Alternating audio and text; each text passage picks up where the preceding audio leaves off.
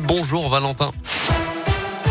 Bonjour Mickaël, bonjour à tous. À la une, la vaccination des enfants est une nécessité. Ce sont les mots de Jean Castex ce matin.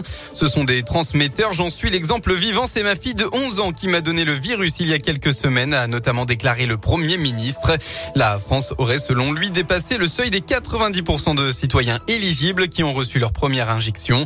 De son côté, Gabriel Attal, le porte-parole du gouvernement, a affirmé que 780 000 personnes ont été vaccinées hier, un record.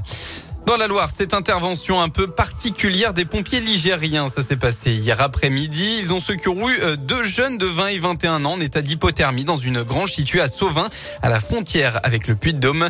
Ils sont en fait partis en randonnée et ont été coincés par les fortes chutes de neige. Une équipe de secours spécialisée est allée les chercher en raquette et finalement les deux randonneurs ont pu repartir chez eux indemnes. L'Isère, la Savoie et la Haute-Savoie ne sont officiellement plus en vigilance orange pour avalanche d'après Météo France. Soyez tout de même prudents même si le risque de départ spontané d'avalanche diminuera au fil de la journée. Et puis dans l'un, une bonne nouvelle avec les chutes de neige de ces derniers jours, le domaine de la Faucille ouvre aujourd'hui. Les autres domaines de la station Montjura ouvriront dans une semaine.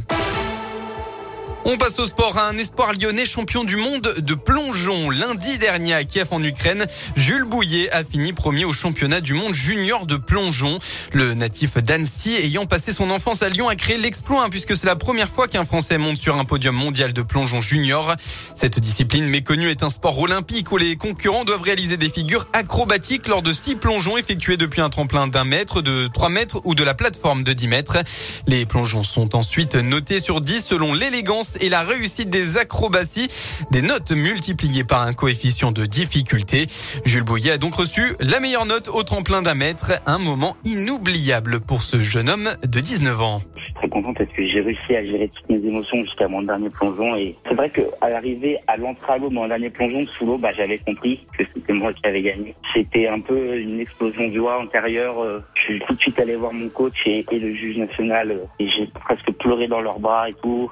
C'était c'était indescriptible, c'était vraiment vraiment fou et c'était vraiment un, un sentiment de, de, bonheur intense et de fierté intense après toutes les années de travail.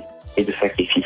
Place maintenant aux épreuves seniors dès mai prochain avec les championnats du monde. Jules Bouillet va se préparer pour ensuite réaliser un autre rêve, participer aux Jeux Olympiques 2024 à Paris et qui sait remporter une médaille dans sa discipline.